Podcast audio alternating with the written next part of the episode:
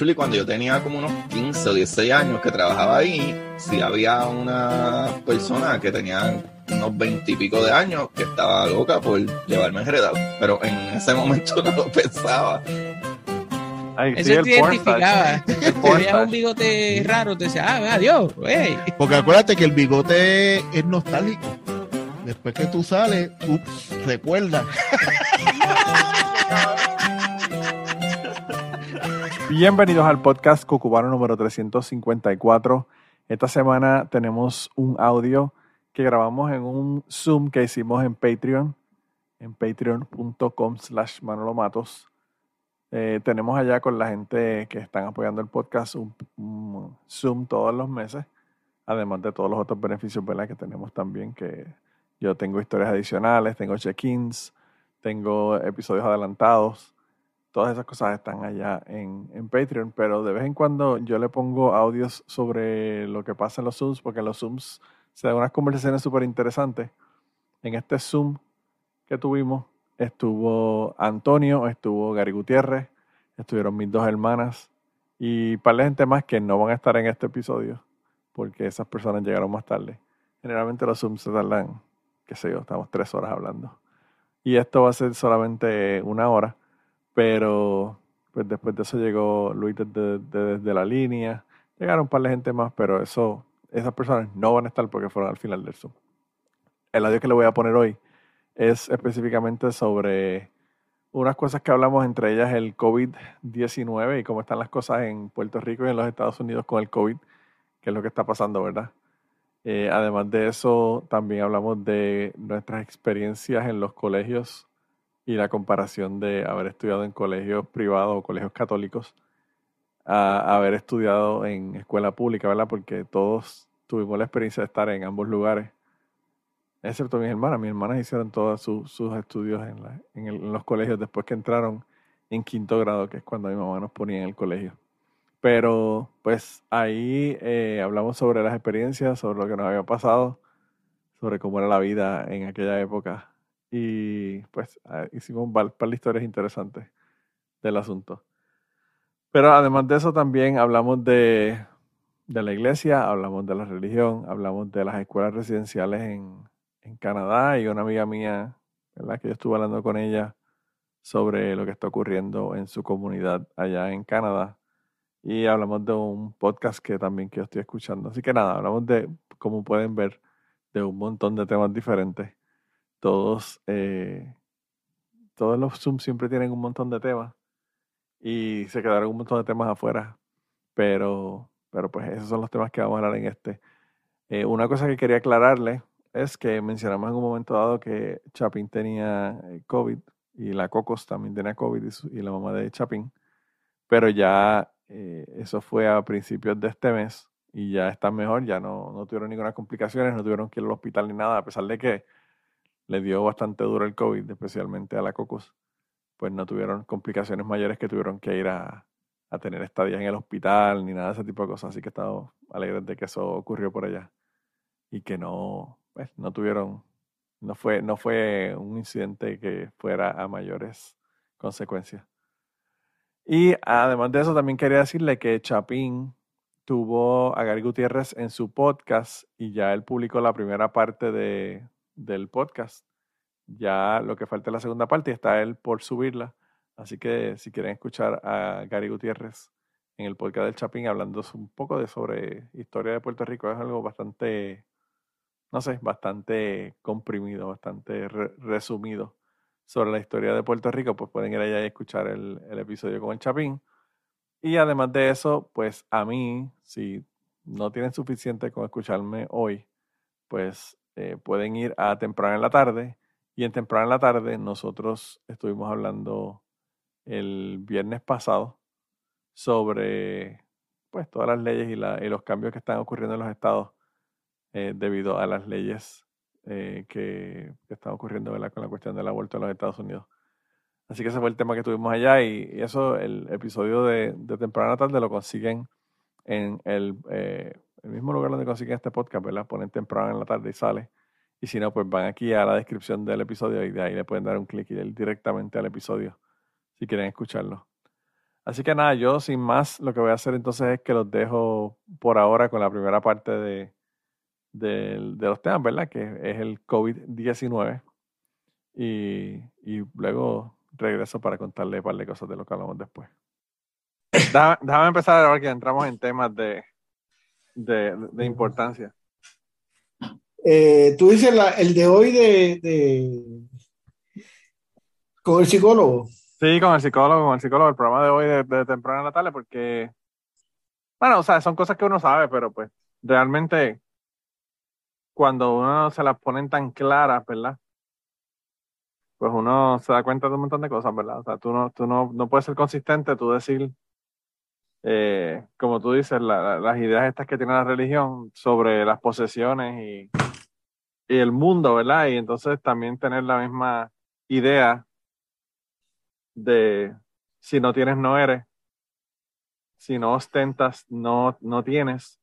Eh, entonces, Claro, no es, solo, no es solo tener, sino ostentarlo, seguro. Claro, claro. Pero, pero en eso eh, eh, eh, ese mierdero de la teología de la prosperidad.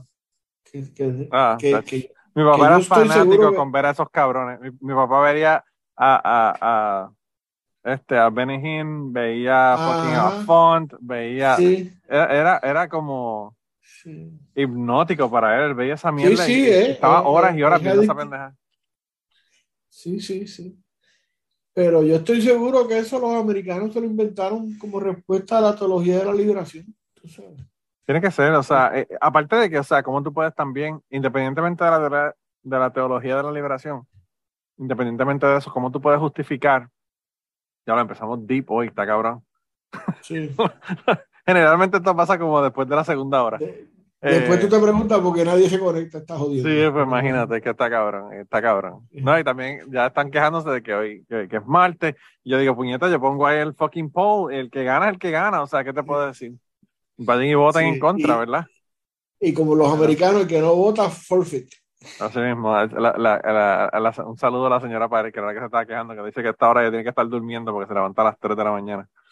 Pero, pero no, o sea, en ese sentido, yo pienso que aún sin la teología de la liberación, para tú poder cuadrar el, el capitalismo con la religión, esa es la única forma que puedes hacerlo. Yo no he estudiado bien esto de la, la teología de la prosperidad, pero entiendo, entiendo que surge a principios del siglo XX, a finales del siglo XIX, que, que, que no es, no es separado a cuando sufren, a cuando surgen todos esos este, movimientos, movimientos, este, yo, no, yo, no sé cómo se, milianistas era que llamaban, los, Sí. los testigos de Jehová y los mormones y todas esas jodiendas. sí, sí, sí.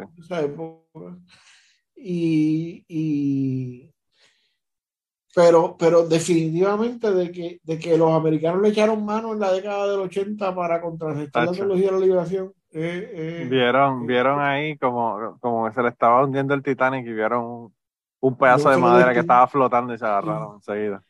Sí, no se le despinta a nadie eso, tú sabes. Sí, está bien, cabrón. Este, sí, hoy, hoy el programa fue un programa extraño. Este, Porque extraño. Eh, eh, pa- pa- porque pasamos por un montón de temas. Y, Sí, pero- íbamos pero- a hablar de un tema y para llegar al tema estuvimos media hora. Vamos a empezar por ahí. Sí, eso, eso me di cuenta porque cuando hablaron de ciber, ¿qué fue? Ciber, Psicología. Sí, ciber- ciberpsicología, le digo él.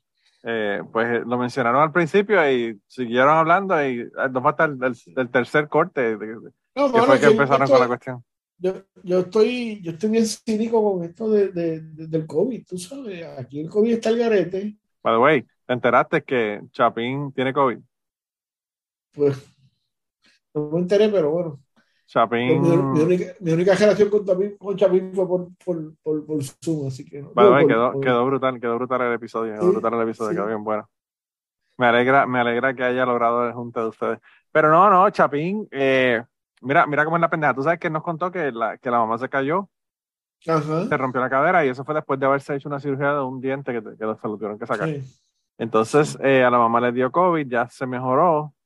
Después le dio a la Cocos, que dice que estuvo bien, bien, bien jodida, con fiebres bien altas y súper, súper bien jodida.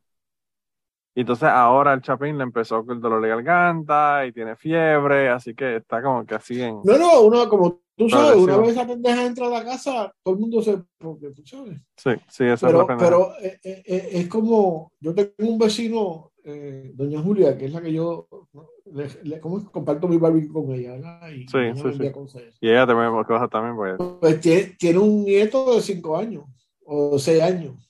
Y obviamente ya no va a dejar de ver el nieto. Entonces el nieto va a la escuela. Eso, el va a la escuela y te lo trae a va- casa. se, se, se van de vacaciones, los hijos se van de vacaciones con el nieto, no sé para dónde puñeta, tú sabes. Oye, eso fue lo que Pues, pasó en mi casa. En mi casa nosotros no- tuvimos dos años sin COVID hasta que hasta que Peyton nos trajo de, la, de la Claro. escuela. Y by the way, Peyton, Pero- hasta que, se, que salió ahora, en mayo pasado, él no se quitaba la mascarilla. O sea, él tenía la mascarilla todo el tiempo en la escuela.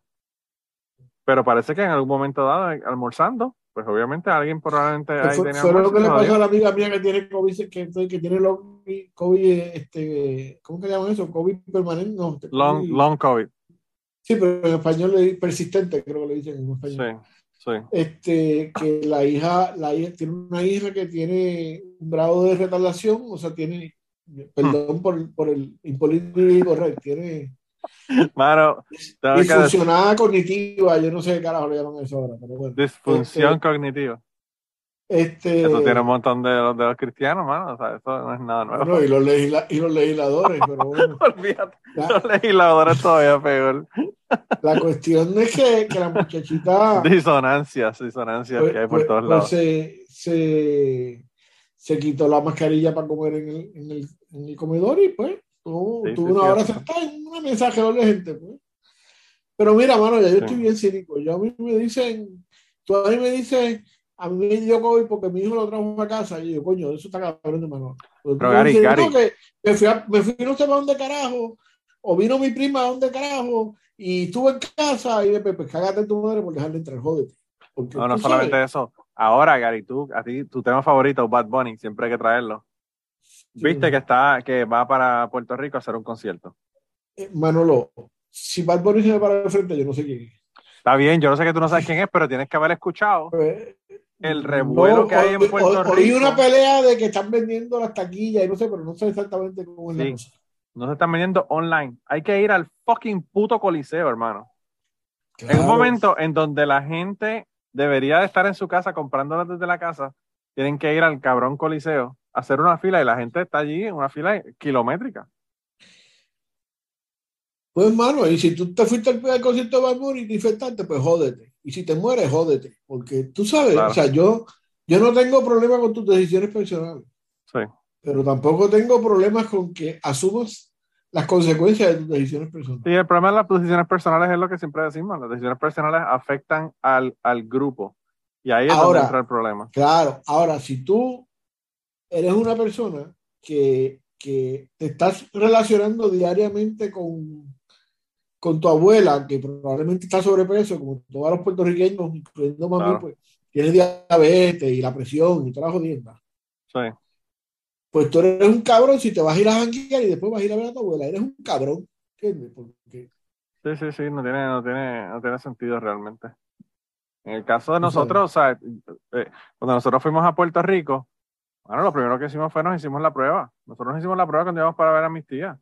Y entonces, pues, tú sabes, ¿cuánta gente se hace la prueba en- antes de ir a ver, antes de ir a Claro. ver a, a alguien? el- el- un doctor que nosotros tuvimos el programa dice, bueno, ¿usted, usted va a ir a ver a su tía o a su abuela? Pues usted ese día por la mañana usted se hace la prueba. Y si usted da negativo ese día, no quiere decir que no esté contagiado, pero probablemente quiere decir que Claro. tiene poco, poca carga viral. Vaya, manténgase la mascarilla Claro. mucho tiempo, tú sabes. Claro. Sí, sí, sí, sí. Es que de verdad que yo no sé. Aunque al fin y al cabo, eh, yo hablo de esa mierda de lo de, mi- de lo de mis tías. Pero mi tía, como yo he dicho mil veces, su casa es el pocito al dulce. Es el pocito Está al dulce. Ahí sí. donde todo el mundo va a esperar Y- que el otro salga de la iglesia. y a que está uno en una cita ella- médica, tiene que esperar y pues, espera allí. Ella no le va a decir que no a nadie, porque eso es quién es ella, pues le toca a uno. No, no, claro. responsable. Pues, revés. Le, le- le dice, ah, pues qué bueno que estás aquí, te va a hacer comida y le hacen almuerzo. O sea, como, como la gente de antes, tú sabes cómo es la cosa. Claro. Aunque yo, ella estuvo, ellas las dos estuvieron bien, bien enfermas cuando justo después de que a mí me dio el COVID en enero, a principios por ahí de febrero, ellas estuvieron bien, bien enfermas. Y mi hermana no le hizo la prueba, pero yo me, yo me, me consta. Yo creo que esa fue COVID, eso no fue catarro, porque le dio bien duro de hecho, y, y aparentemente Había, era, había un, un médico que va todos los miércoles a pegarle por la mañana, que es epidemiólogo, de la Escuela de Medicina Sí. de aquí, Sí, y decía eso, que si tú estás con síntomas, tienes que hacerte la prueba todos los días por dos o tres días hasta porque eventualmente vas a dar positivo. Eh, Claro. La primera prueba a lo mejor te da negativo, pero eh, Sí. eh, tú sabes.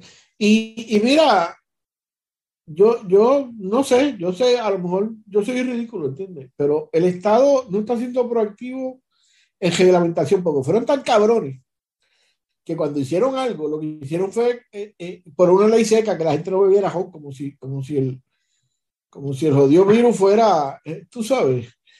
Este, Ah, ve que el, alcohol, el alcohol en la boca puede que, haga- que no te entre, ¿verdad? ah, probablemente, ¿verdad? Yo no sé, pero bueno. Yo no sé cómo pero- funciona, pero o sea, es alcohol. Pero, pero entonces no hacen un carajo. Lo que hacen lo hacen mal. Porque entonces prohíben Ya lo- las aglomeraciones, pero que- podías ir a la iglesia a cantar, ¿verdad? Entonces, no te dan ningún anuncio porque los anuncios tiraron a la gente a pérdida. O sea, los anuncios es- Gary, Gary, las iglesias están protegidas, las iglesias están protegidas porque ahí está Dios y Dios te protege. Sí, bueno, pues. Por eso a la iglesia dice- no entra el COVID. Díselo al pastor de Mayagüez que por suerte el muy cabrón se murió y salimos de él. Pero infectó un montón de gente en su iglesia. A un, co- a un cojonal de gente. No, aquí hubo, aquí hubo un montón de iglesias en donde vivo y en Kentucky en general, donde se contagió un cojonal de eso, gente en la está, iglesia. eso está en la categoría de que se caguen en su madre. Claro. Porque tú sabes, porque déjame explicarte esto. Esto es un virus que es extremadamente contagioso, pero es extremadamente simple. Se- es como la viruela del mono. Se pega si tú tocas a alguien que tiene una ¿Qué llaga tiene? abierta. Claro, Pues, claro. ¿Qué tienes que hacer para no infectarte? Pues no tocar a Obviamente no tocar a nadie. Claro, claro. eh, Claro. yo, que, vi- yo que me hice adulto eh, eh, eh, en la década que empezó el SIDA, porque el SIDA empezó en, el- como en el 79 y yo me gradué de, de la universidad en el 80. Pues, ¿cuál era, la, ¿cuál era la forma de no infectarte de SIDA? Pues no chichando, ¿entiendes? Claro.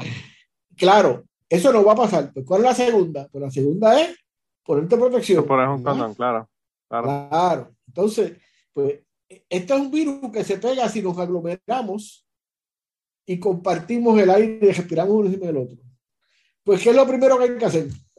Pues no aglomerarnos. No aglomerarnos, claro. Y es no aglomerarnos para lo que sea, para beber, para chichar, para, para, para, para, Fiestas familiares para ir a ver enfermos, para. Eh, sí, para lo que No, sea, es no o sea, aglomerarnos. Entonces, no. en ningún sitio el Estado hizo un anuncio de no te aglomeres. Aquí yo creo que lo de las aglomeraciones, Gary, aquí en, en los Estados Unidos, yo creo que se, se va a resolver bien pronto porque ya la gente no va a poder salir a un carajo para ningún lado por los fucking putos tiroteos, en que en todos lados hay un cabrón tiroteo. Tú sabes. Hay que, hay que ir a. No se pueden ir ni, a la escuela, está cabrón. O sea, ni a la puta escuela pueden ir los niños hoy. Hoy día. de la brutal. conversación que yo tuve contigo, Manolo, la tuve con, con he tenido con otra gente de, de que estamos jugando ruleta rusa con esta pendeja porque el gobierno te tiró a pérdida. El gobierno lo que te dice es que te vacunes para que sobrevivas la enfermedad. Pero con, con, con el aumento en el número de contagios, aumentas la posibilidad de mutación de la, de, de, de- del jodido virus, porque eso es lo que hacen los virus, mutar. Claro. Sí, sí, sí. Tú sabes. Pa- porque, Sí, cada, vez que, cada vez que el virus hace una copia, tiene la posibilidad de tener una mutación ahí. Claro, y una mutación que, como tú me explicaste, probablemente va a ser más débil, aunque Pero uno no sabe, uno no pero, sabe. pero es probablemente, o sea, tú eh, No sabe, estamos claro. jugando pendeja. Yo, yo soy totalmente ignorante en cuanto a las ciencias, no, no son mi Pero fíjate, Antonio, lo que pasa es que yo, yo no sabía cuánto, cuánto la pendeja era, pero dice, de, de- Gary me mandó una información de que cada persona que se contagia produce 3 trillones de Algo copias del virus. Y entonces Sí. yo digo como que 3 trillones por persona que se contagia, imagínate. E- Esta mañana las noticias estaban diciendo de que hay dos nuevas variantes de Omicron que son súper contagiosas y que el condado está a punto a volver a, a las normas de usar mascarillas en, en interiores. Todos lados. Sí. Y entonces el cabrón secretario de, de- de salud de Puerto Rico sale en una foto ayer en el jodido 4 de julio, que es una actividad política totalmente innecesaria en este país. Este, digo, es innecesaria en cualquier sitio, porque en última instancia los que declararon la independencia fueron los blancos macharlanes americanos, ¿verdad? No fueron más nadie. Pero, Claro. pero, pero, pero el, el, el, el cabrón sale con la mascarilla puesta en la, babi- en la barbilla, Sí. con una bandera agajado de otra doña allí. Entonces, tú sabes, mira, yo le decía a alguien, yo hace, de hecho, hace estos meses no he estado, esta semana no he estado pendiente, pero yo regularmente estoy pendiente a, a prensa latina. Cuando, tú miras, por ejemplo, eh, el presidente cubano, donde quiera que va, va con mascarilla puesta. Porque es que tienes que darle el fucking ejemplo, Claro. tú sabes. Entonces, no hace un carajo. ¿ok? Excepto decirte, contágiate, vacúnate para cuando te contagies puedas sobrevivir. Eso quiere decir que no le está dando ninguna importancia a todos los procesos de mutación y todas esas que se pueden dar. Con esto de que, de que simplemente vacúnate para que lo pase. Cuando tú te vacunas, cuando tú te contagias múltiples veces, vas creando unos síntomas diferentes, vas creando una No, no solamente eso, Gary. Tú te vacunas, tú te vacunas. Pero también eso tampoco te dura un montón. O sea, tú te vacunas y a los, y a los Claro. seis meses ya la vacuna está en el carajo viejo. O sea, es como si no te hubiesen vacunado de nuevo. Digo, Es, y- es tú contagiarte, y me dijo mi doctor que solamente te dura la, la inmunidad tres meses. Imagínate, imagínate con una vacuna, que es menos. Bueno, la vacuna creo que lo que dura son cuatro meses, por eso era que estaban diciendo que uno se vacunara, ¿verdad? Después de un rato de estar hablando del tema del COVID-19, pues pasamos al tema de las bodas. Hablamos de las bodas y nuestra opinión, ¿verdad? Yo no di casi mi opinión, yo solamente hablé de, de mi boda, ¿verdad? Le hice par de historias de mi boda. Pero pues Gary, Gary eh, dio su opinión sobre la cuestión de las bodas y pues Antonio habló, mencionó un par de cosas sobre las bodas y cómo le, le gustan las bodas por, el, por la fiesta, ¿verdad? Por el fiesteo, la parte, eh, ¿verdad? De compartir de las bodas. Y después de eso, pues hablamos de, de el asunto de, de, pues ya comenzamos a hablar de asuntos ya de las iglesias y de por qué las bodas y empezamos a despotricar de el patriarcado dentro de ese proceso. Así que nada, los voy a dejar con, con esa otra parte de la conversación que tuvimos.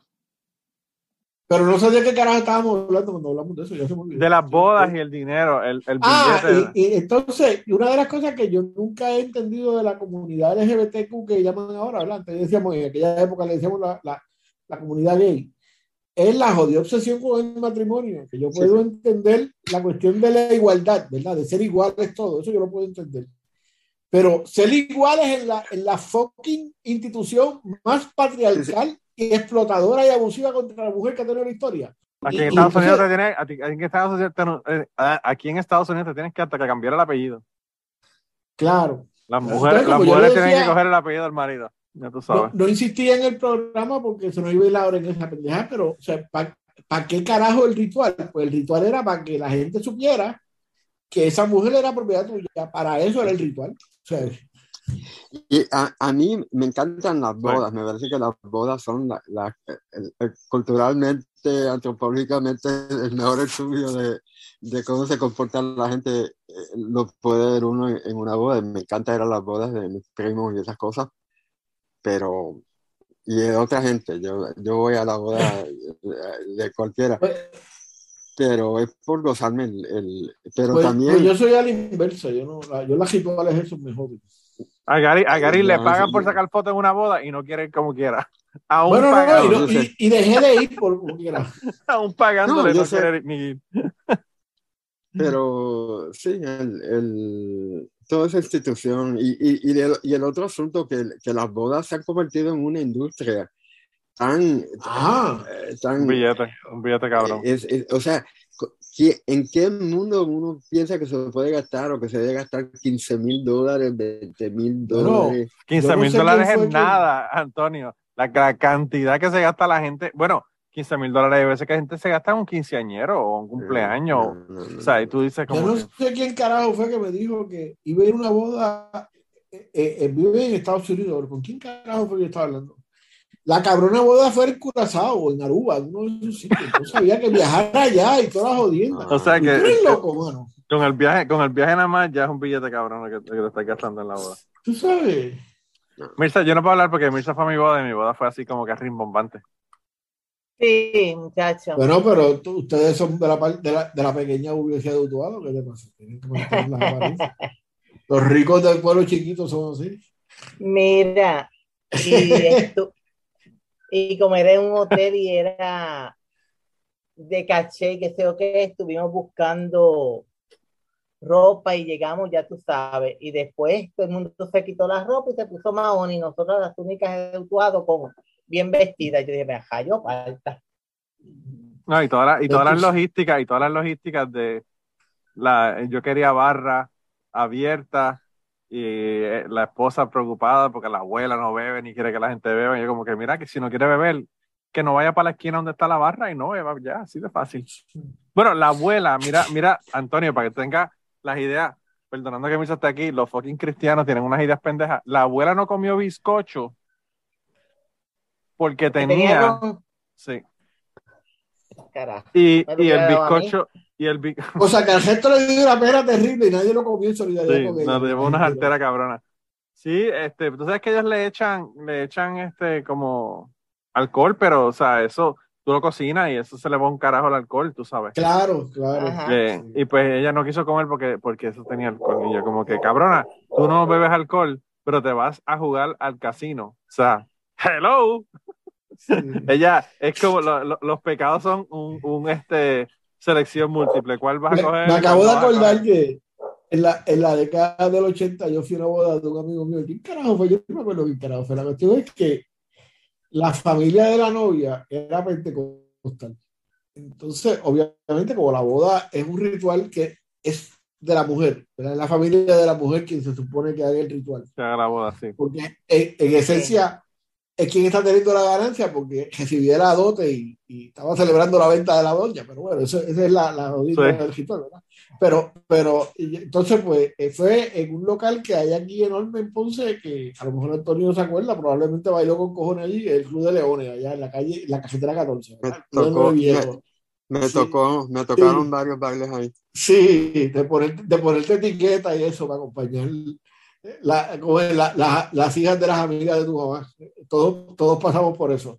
Pero bueno, este, el, el- la pendeja es que fue, llegó el grupo de, eh, nosotros tenemos un grupo de la, de, eh, cuando yo estaba en la high tenía un grupo que girábamos en torno a una organización que se llama los Clubes Leo, que era una organización cívica también. Pero todos estábamos allí por la bebelata, todos nos gustaba el ron y Claro. Teníamos Digo, 17, por, 18 por años, lo que el veíamos ron con- 99.3% de los boricuas van a las bodas. Claro. La gente, si, entonces, la, si pues, la boda no pero- tiene barra pero- abierta, la gente no va en Puerto Rico. Pero el cabrón de fulano se casó con una cristiana, entonces Ah, Yo No. recuerdo que pues llegamos y si- fuimos a la iglesia, hicieron la pendeja y llegamos al Club de Leones. Y, y cuando yo estoy allí, se me para uno de los del grupo detrás y me dice dos cosas. Estos cristianos no beben, pero comen con cojones. Es verdad. Nos vamos a Verdad. gastar un cojón en comida, pero el a- allí había un salón en el Club de que era el Salón de los Presidentes, que es como una sala de conferencia, como para hacer reuniones más pequeñas de 30, 40, 50 personas. Dice, pero el, el salón de los presidentes es el salón del pecado. Y la, habían puesto una barra clandestina en el salón de... ya tú sabes, ya tú sabes dónde nos pasamos el resto de la fucking Mira. Gary, eh, la pendeja es que si no hacían eso, la gente iba a llevar neveritas y tenerlas en el baúl del carro. Era peor lo que, lo lo Lo que me mismo. para que estén en el parking, mejor es que estén en el salón del pecado. En el salón del pecado, claro, claro, claro. Así que No, y total, o sea, la gente de, de mi familia solamente se darían dos o tres tragos. Por eso yo, yo lo que hice fue que hice, lo puse como barra abierta. Pero lo que ellos hacían era que tenían un tipo ahí, un bartender con el, con el, el alcohol y te servía. claro, Y después me cobraban los tragos que se vendieron. claro. Y Bueno, como yo sabía en que el- no iban a hacer tanto, pues yo dije, hazlo así. Y eso fue lo En que el hice. tiempo de Antonio, tú ibas y te ponían en la, sa- en, en la mesa, te ponían un servicio, que era medio, medio Ah. litro de ron con, con- Ah, sí, también. cuando, cuando, cuando, cuando había el chavo era medio de ron y medio de whisky y se venó Coca-Cola y agua de soda. Uf, Eso era un servicio. Uf. Eso cuando, cuando yo era, cuando nosotros éramos muchachos, en las fiestas, en los Mira, Gary, Gary, yo me acuerdo en todos los videos de las bodas, de las bodas de la familia, mi papá borracho bailando con quien fuera, porque papi bailaba con, el que- con la que fuera, ¿verdad? Eh, y tú lo veías y tú te das cuenta de que el tipo estaba pero entregado, sudando, ay, ya, que medio asfixiado con, con- con la Y cuestión no, de la... y- y no era por, y no era por cualquier otra cosa, era por el home. Era por el ron, claro. Claro. Y eso que veía las transmisiones de los cristianos, que si no... Como decía, no, veía a Font, veía a Font, veía a Benny Hinn, veía todo en español, en inglés, en- entre todos los idiomas él veía eh, lo- los, los, eh, los pastores de la prosperidad. En esta parte de la conversación fue donde comenzamos a hablar de las experiencias en las escuelas, de los colegios católicos, de una experiencia que tuvo Gary Gutiérrez ahí un poco siendo él desde niño bastante agresivo y reaccionario con, con las autoridades, eh, en este caso eclesiásticas del colegio, ¿verdad? Donde él estaba. Y nada, yo hago para la historia de, pues, del colegio y de la escuela donde yo estudiaba.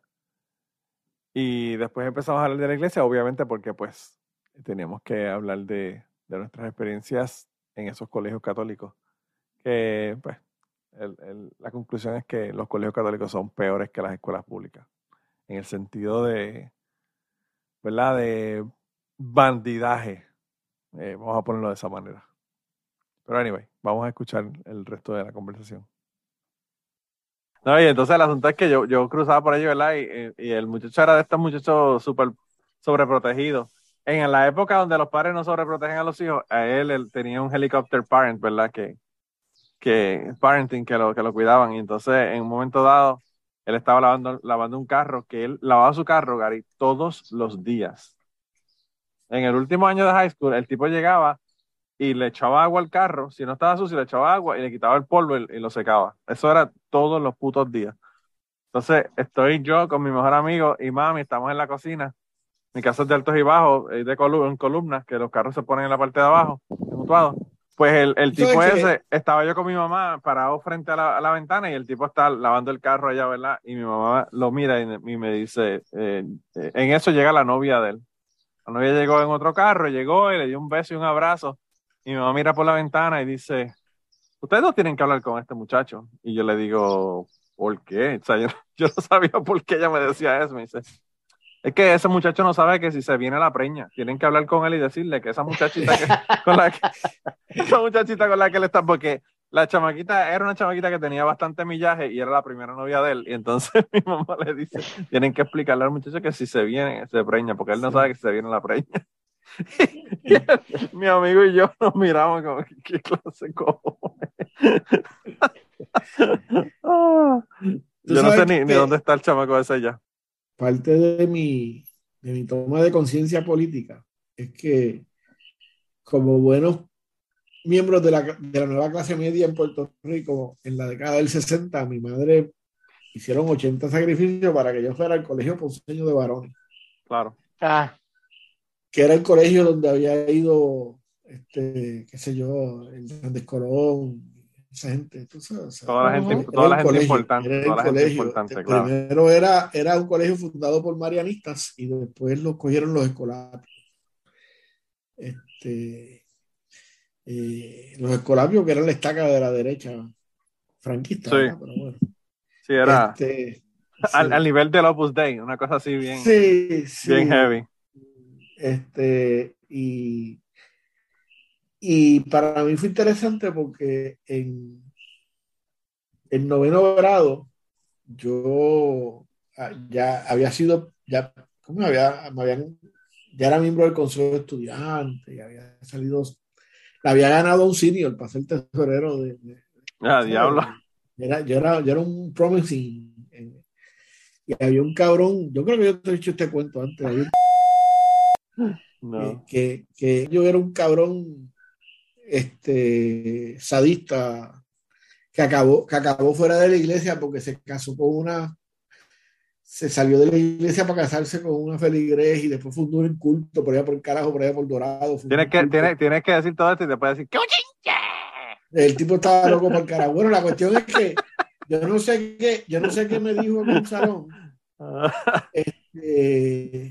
Y yo me levanté y le dije, mira, cura cabrón, vete para el carajo. Y yo me voy pa- y yo, y yo, y, y como usted no se puede para el carajo, que se va para el carajo soy yo. Y me salí de fui a la, fui a la oficina y le dije, le dije a la secretaria que llevaba como tres mil años. Yo creo que la secretaria, eh, a- el trabajo anterior fue ser- era la secretaria de, los de los apóstoles antes de llegar, al- eran como dos mil años ella en la escuela. Sí. Le digo, mi fulana, llaman a mi mamá que yo me voy, yo de aquí no me voy, yo no voy a quedarme más aquí. Y se formó un revolú y tú sabes. Ah, este, diablo. este, de hecho, digo, este padre Mateo, que era un tipo que después estuvo en la católica en la universidad, este, hasta que me escribió una carta para que no me fuera del, del colegio. Este, Y al fin y al cabo te fueron, te votaron, te fuiste. no, no, yo, yo me fui, yo, mi mamá era, mi mamá era la orientadora en la doctor Pila y yo recuerdo bendito, estaba en el hospital. Eh, Wow, wow. El viejo me fue a buscar y fuimos al, al hospital y yo le dije, mami, yo no voy para allá, yo me voy para doctor Pila, haz lo que, tenga que hacer, pero yo, o, o, o- sabes, si tengo que ir al colegio me cuelgo, pero voy a hacer un carajo ahí. Eso es un cabrón. La cuestión es que me acordé de eso porque, como decía, como decía ahorita Mirza, de, de, de un fin de semana, o sea, de un viernes para lunes, yo pasé de ser de la escuela élite del, del, del pueblo a, a estar en el salón con los delincuentes que nos decían A los que títeres, a nosotros. los títeres. A los títeres.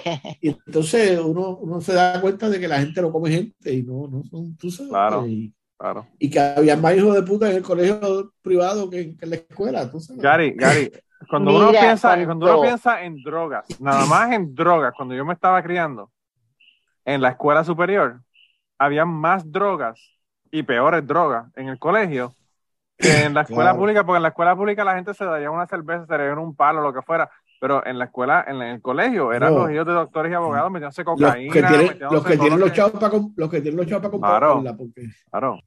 Si yo hubiese, si yo hubiese hecho el sexto grado en la escuela, en el colegio, si lo hubiese soportado, ¿verdad? Me hubiese quedado y probablemente hubiese ido a la, a la high, porque Mirza, cuando Mirza y Muriel fueron a la, a la high, realmente en la high no habían eh, monjas dando clases.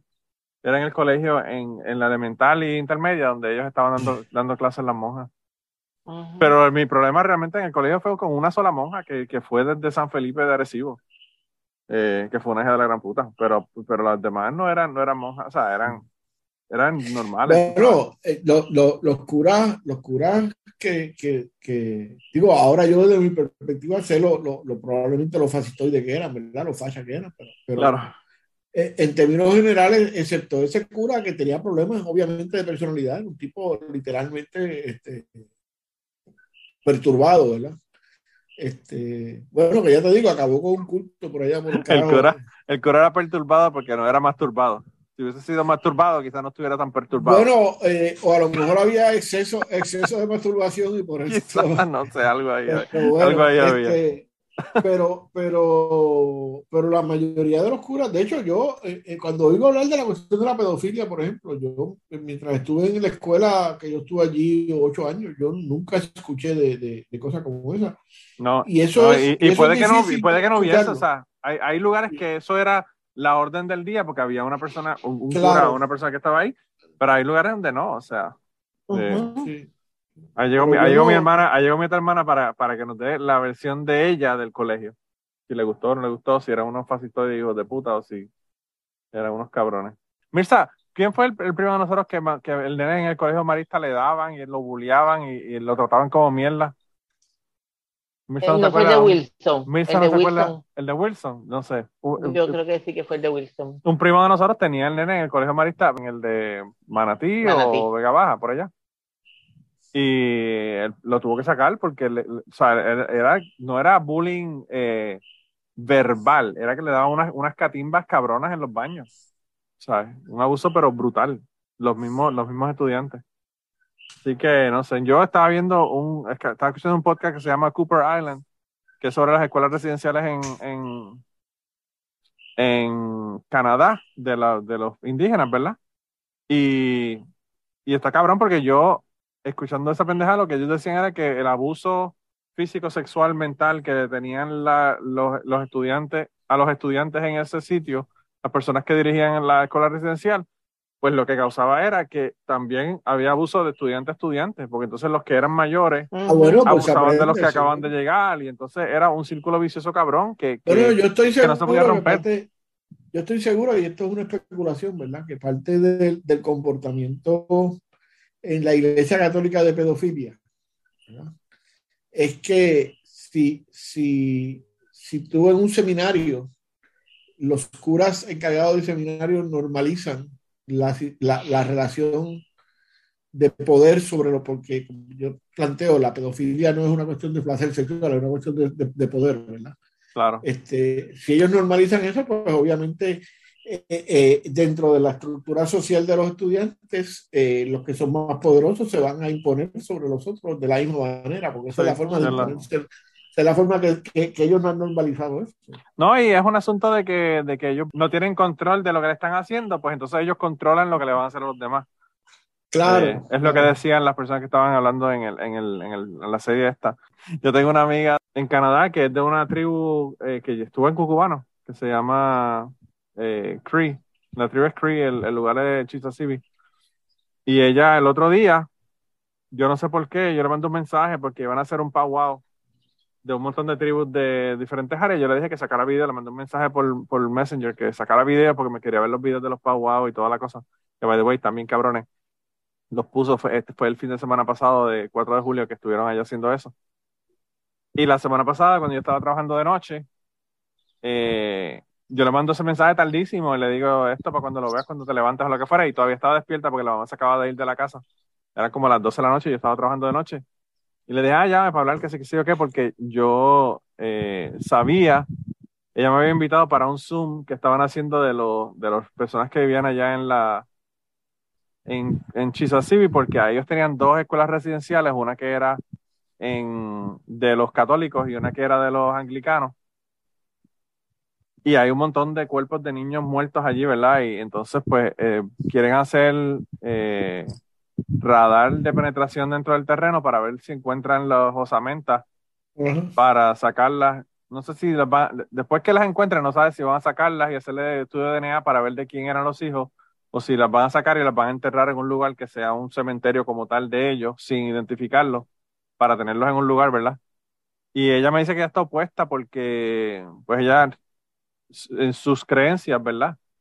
Ella piensa que eso es molestar a, los a, los, a los que ya están descansando, ¿verdad? Sí, que lo que, que lo que pasó fue su, su fate, su, su, Sí, no, y, y que fue su terrible. destino y que ya, y que, que me con eso es... Y que fue terrible, y entonces ella lo que, lo que hacían, pues lo que estaban haciendo realmente eran unos Zooms con el gobierno, la, la compañía que va a hacer el, el- la investigación esta, y la gente del pueblo, como un town hall, para ver que si lo iban a hacer o no lo iban a hacer. Y ella estaba, ella había estado bebiendo porque había estado jugando, jugando cartas con la mamá, que ahora el papá murió recientemente y la mamá va mucho a la casa de ella como para estar con ella. Y empezó a llorar y toda la pendejada. Me dice, me estaba contando de que en esos Zooms, y, y qué bueno que no fui, eh, hubo personas que estaban contando que personas que eran de los, de los sacerdotes y personas que estaban en la dirección de estas escuelas residenciales preñaban nenas, después las hacían abortar y, bo- y enterraban los bebés o las hacían parir los bebés y los tiraban en los incineradores vivos a los bebés. Ay, Dios mío. Y entonces, pues, hay gente contando historias como esa, y ella, ella dice que ella no puede bregar con el asunto porque ella es la directora de, de, de Indian, de, de un centro comunitario de allí, de, donde ella vive. Y dice que, que está con un estrés cabrón porque decidieron que lo iban a hacer y ella estaba opuesta, pero la mayoría decidió que había que hacerlo. Me imagino que para cerrar la página. Y pues estaba ella mala de los nervios, llorando y hablando conmigo y contándome de, esa pendeja que pasó allá. Y yo estoy como que, diablo, está cabrón realmente.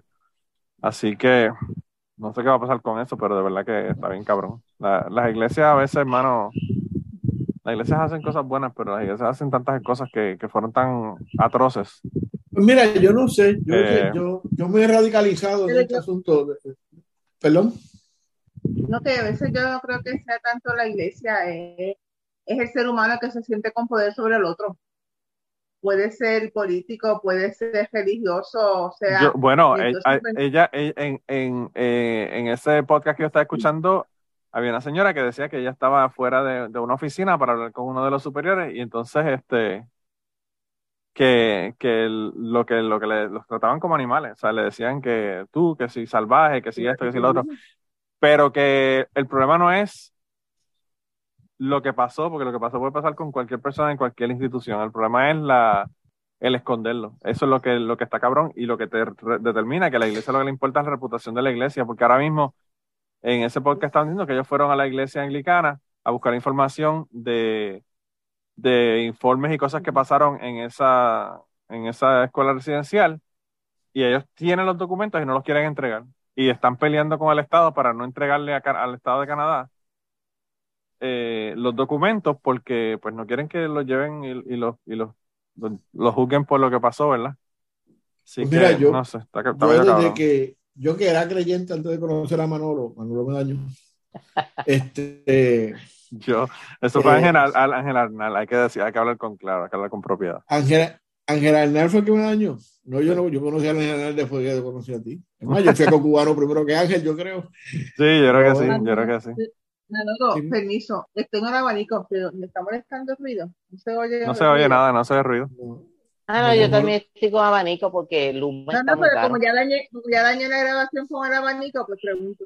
Mirza lo tiene, pero Mirza. Mirza lo tiene, Mirza lo tiene debajo de, debajo, debajo de la mesa para que le dé fresco. Pues, yo como soy, yo como soy, Yo como- un, yo como soy un poseño como mierda, tengo aire. Pero bueno, Ah, pues bien. Por eso es que necesita, por eso es que tu mujer te va a hacer comprar 30 mil pesos eh, de- de, de, de placas de, sol- no, de placas no. De placas solares. Que, que Coño, a, a coño, nivel de. a ti, Mira, a ti te, y- a ti te gusta abusar del caído, mano. Y cómpralo con el inverter 220 para que no tenga que cambiar los aires a 110. ¿Viste? Ya, o sea, que Mira, súmale, Gary, súmale cinco Gary, mil más para. Gary, Mirza, Mirza estuvo cuatro días, cuatro días con las placas solares sin darse cuenta de que no estaba cogiendo ah, eh, electricidad de luna. Así que, come to the dark side, my friend. Come Sí, to sí, the sí. dark side. Sí. No, no, no.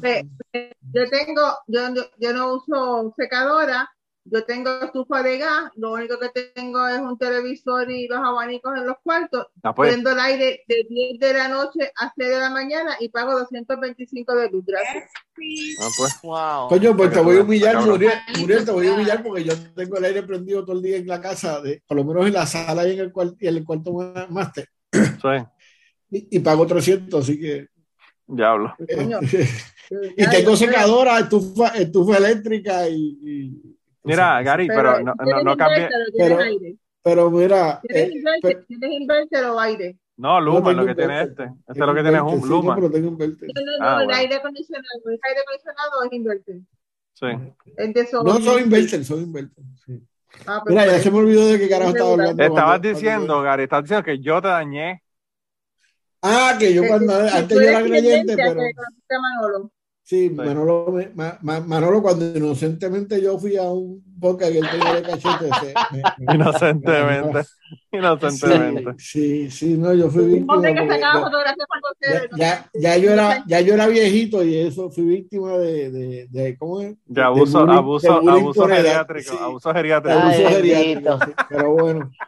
Este, pero, pero ahorita, ahorita Muriel dijo algo que, que, que no son malos, que, que las iglesias, sino que hay gente mala en las iglesias, y yo, y yo estoy en un punto en mi vida que es al revés.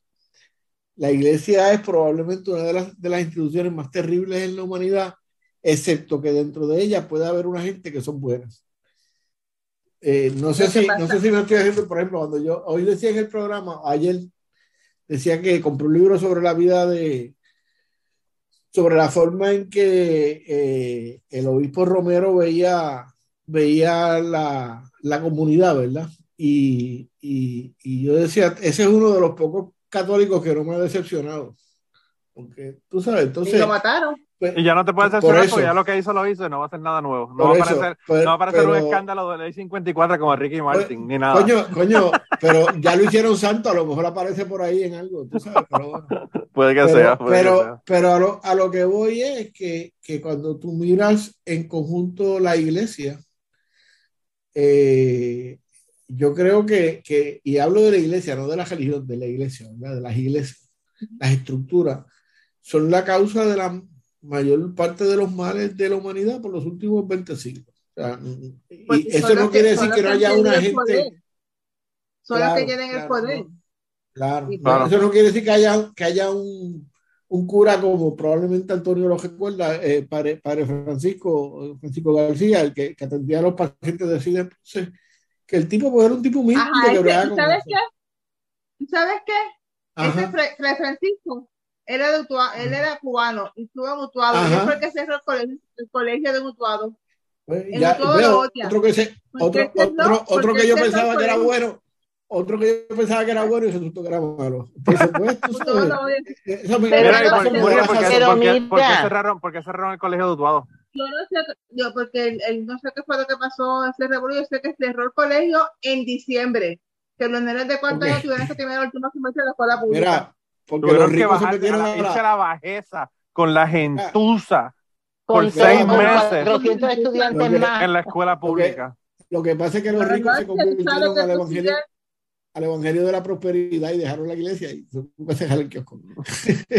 Pues mira, yo- Manolo, Manolo, voy a hablar, voy a hablar con José Ángel para que me haga el cuento de padre Francisco, de Fray Francisco, para que Sí. se lo para decir, aclararle a, a Gary, que lo único Ah, bueno pues que. No, no, pero- no es. Muriel, lo que me está dando la razón, porque lo que te estoy diciendo es que, que- No tiene ni que explicarle, él está contento Lo- con que le lo, dice la lo que te razón. estoy diciendo es que, lo- que, los buen- que los buenos dentro de esa organización son los menos, tú sabes. Sí. La, la monja que, Lo que pasa es la que- monja lo que que, pasa, no tocaron a Gary- Antonio allá en, el- en la, en la escuela, tú sabes. Lo que pasa es que, que, que ahí, cuando llegó una organización, la que sea, puede ser una corporación o lo que sea, donde la corporación se convierte en algo más importante que nada, pues entonces obviamente la protección es a la corporación eh, Claro. o, a la, o a la institución, ¿verdad? Entonces en el caso de la iglesia es lo mismo, o sea, es- el- el- las iglesias, las iglesias que son individuales, por ejemplo, evangélicas, puede que haya un escándalo de abuso sexual del pastor y lo sacan para el carajo y lo votan y lo meten preso. ¿Por qué? Porque Claro. tú no tienes un, una estructura.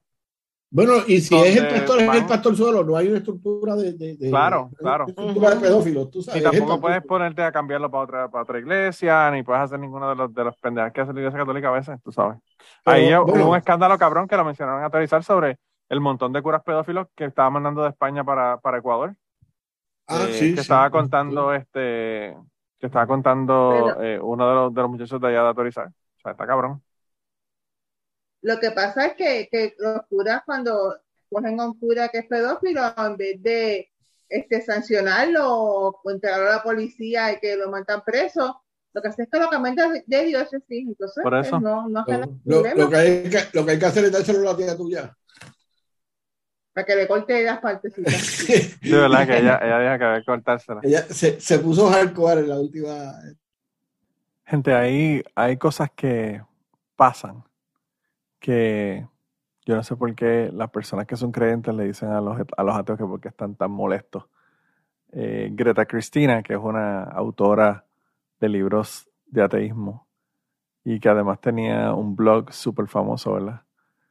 Hizo un, libro que se llamaba Why Are Atheists So Angry, ¿verdad? Porque los ateos son tan corajudos, enojados, eh, encabronados eh, o por qué están tan encabronados. Y ella pone un montón de razones por las que los ateos ¿verdad? están molestos.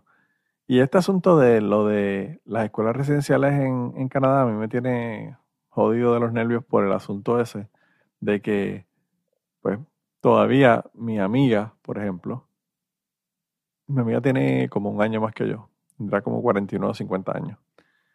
Ella nunca estuvo en escuelas residenciales. Ya cuando ella estuvo en las escuelas, pues las escuelas eran regulares, ¿verdad? Escuelas normales del, del, del Estado, que no tenían nada que ver con la, cuestión de controlar la, de la iglesia, controlar eso, ni de separarlo de la familia, ¿verdad? Y ella todavía, como les estaba contando, ¿verdad? Y a, a Gary, Antonio y mis hermanas, en el, en el, ¿verdad? En el Zoom que yo hice, eh, todavía sigue sufriendo todo este montón de cosas, en, en este sentido indirectamente, ¿verdad? Porque ella no lo vivió, pero en el sentido de, de- que pues su familia sigue todavía sufriendo con eso, su mamá está súper traumatizada por el asunto, su tía murió en una escuela residencial cuando tenía 10 años, y eso es parte del proceso familiar, ¿verdad? Que ellos han tenido que bregar. Y pues realmente está bien cabrón que uno, eh, uno siempre que piensa en, en las opresiones, ¿verdad? De la conquista y todo lo demás, uno piensa, qué sé yo, que los mataron y eliminaron a los, a los indígenas, los, los masacraron, ¿verdad? Y, y pues en los Estados Unidos también está el asunto de la esclavitud y en Puerto Rico que hubo esclavitud. Eh, y pues uno siempre piensa en las opresiones que tienen que ver con las personas que son negros, esclavos, o las personas que eran nativos que estaban ahí, pero en el sentido de que los mataron. En, en el caso de Canadá, las escuelas residenciales estuvieron hasta la década de los 80, me parece. Así que estamos hablando que la conquista todavía continuaba hasta la década de los 80 y los 90. Ah, así que no sé, de verdad, es bien difícil. Yo eh, aquí he hablado con muchísima gente en, en Cucubano y yo comentaba que una de las cosas que siempre me, se me ha hecho difícil en Cucubano es hablar con una persona y que la persona se echa a llorar por X o Y razón, ¿verdad? Eh, me pasó un- unas cuantas ocasiones. eh, una de las que más famosas y que ustedes casi todos conocen es la de cuando Chapin empezó a llorar por el asunto del, del cuento que hizo de la historia de Sara. Pero pues en este caso yo hablando con mi amiga, ella empezó a llorar, se echó a llorar y yo me quedé callado porque yo, ¿qué carajo le voy a decir a una persona que está pasando por una situación como esa tan difícil?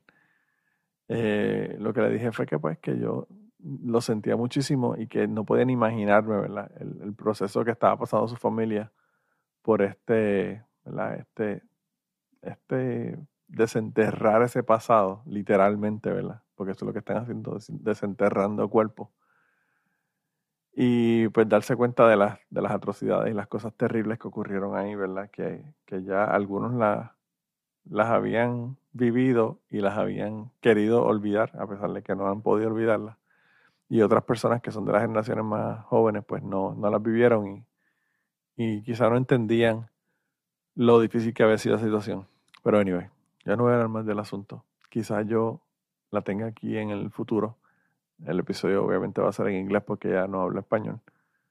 Pero me encantaría tenerla en el episodio para que ella me cuente de, quizás no del proceso difícil, ¿verdad? De, de su familia, porque eso ella ya me ha dicho en varias ocasiones que, que se bien difícil hablarlo y que no cree que lo hablaría conmigo.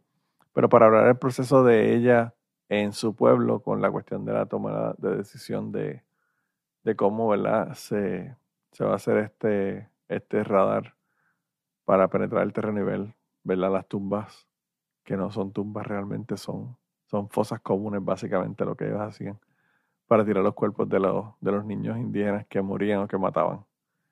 Así que eso, si, si tengo suerte, logro que ella en un momento dado esté conmigo. Porque, pues, como les digo, es algo bien difícil, no sé si ella quiere hablarlo conmigo. Pero anyway, eh, con esa nota tan triste, voy a dar el episodio del día de hoy. Como ya les dije, si quieren escuchar el episodio completo o verlo, porque allá en Patreon está en video, pues pueden ir a patreon.com slash manolomato y ven qué pasó en la otra hora y media adicional de- del podcast y, eh, lo escuchan sin censura porque esto está altamente editado. Le quité nombres, le quité cuentos, le quité situaciones, le quité un montón de cosas que se dijeron ahí en Patreon que pienso que quizás las personas que lo comentaron pues no querían que se, se supiese en el feed regular. Así que nada, eh, me encantaría que estuvieran en Patreon porque me encantaría verlos en el próximo Zoom allá eh, hangueando con nosotros y para que se enteren de otras historias más oscuras de mi vida que estoy contando todos los meses. Así que nada, sin más, yo con eso los voy a dejar. Yo he estado de vacaciones esta semana y por eso le puse este, este Zoom, pero tengo varias personas allá en el tintero con las que voy a hablar. Eh, César me comentó para venir, me comentó Dani que quería venir y tengo dos invitados que, que no les voy a decir quiénes son, pero son, si se me da, va a estar bien interesante la conversación con ellos. Así que nada, eso es lo que viene por ahí pronto. Eh, mientras tanto, espero que la estén pasando cabrón. Si están en Estados Unidos, por favor, eh, manténganse hidratados y en lugares frescos, porque de verdad que esto aquí está cabrón. Hoy estuvo a 5, 105 grados en la temperatura y yo no sé, yo no sé qué va a pasar, pero toda esta semana va a estar igual. Así que ya yo estoy hastiado del verano. Quiero que venga el invierno ya. Pero anyway, nada. Mientras tanto, eh, mientras el hacha va y viene en este calor intenso, pues se cuida un montón y nos vemos la semana que viene. Y antes de terminar el podcast del día de hoy, queremos dar las gracias a las personas que nos han ayudado, ¿verdad?, para hacer el podcast posible. Eh, la primera persona que quería agradecerles a Raúl Arnaiz, que me hizo el logo de Cucubano. Eh, Raúl Arnaiz lo consiguen en patreon.com slash Raúl Arnaiz y allá pueden ver sus trabajos. Realmente al- Raúl es tremendo artista. Y además de eso, la canción del podcast la canta Maida Belén con Rafi Lina en la guitarra y Kike Domenech en el 4. Queremos darle las gracias también a ellos por permitirnos utilizar la canción para el podcast. Además de eso, a mí me consigues en patreon.com slash Manolo Matos o me consigues en Twitter como Manolo Matos y el podcast lo consigues como Cucubano Pod. Así que por allá nos puedes enviar mensajes, nos puedes decir eh, que nos quieres contar historias, te puedes autoinvitar a participar en el podcast. Siempre estamos buscando invitados nuevos que tengan historias interesantes, así que no, no dudes en llamarnos si tienes una historia que nos quieres contar. Y nada, espero que pasen una semana increíble y nos vemos prontito.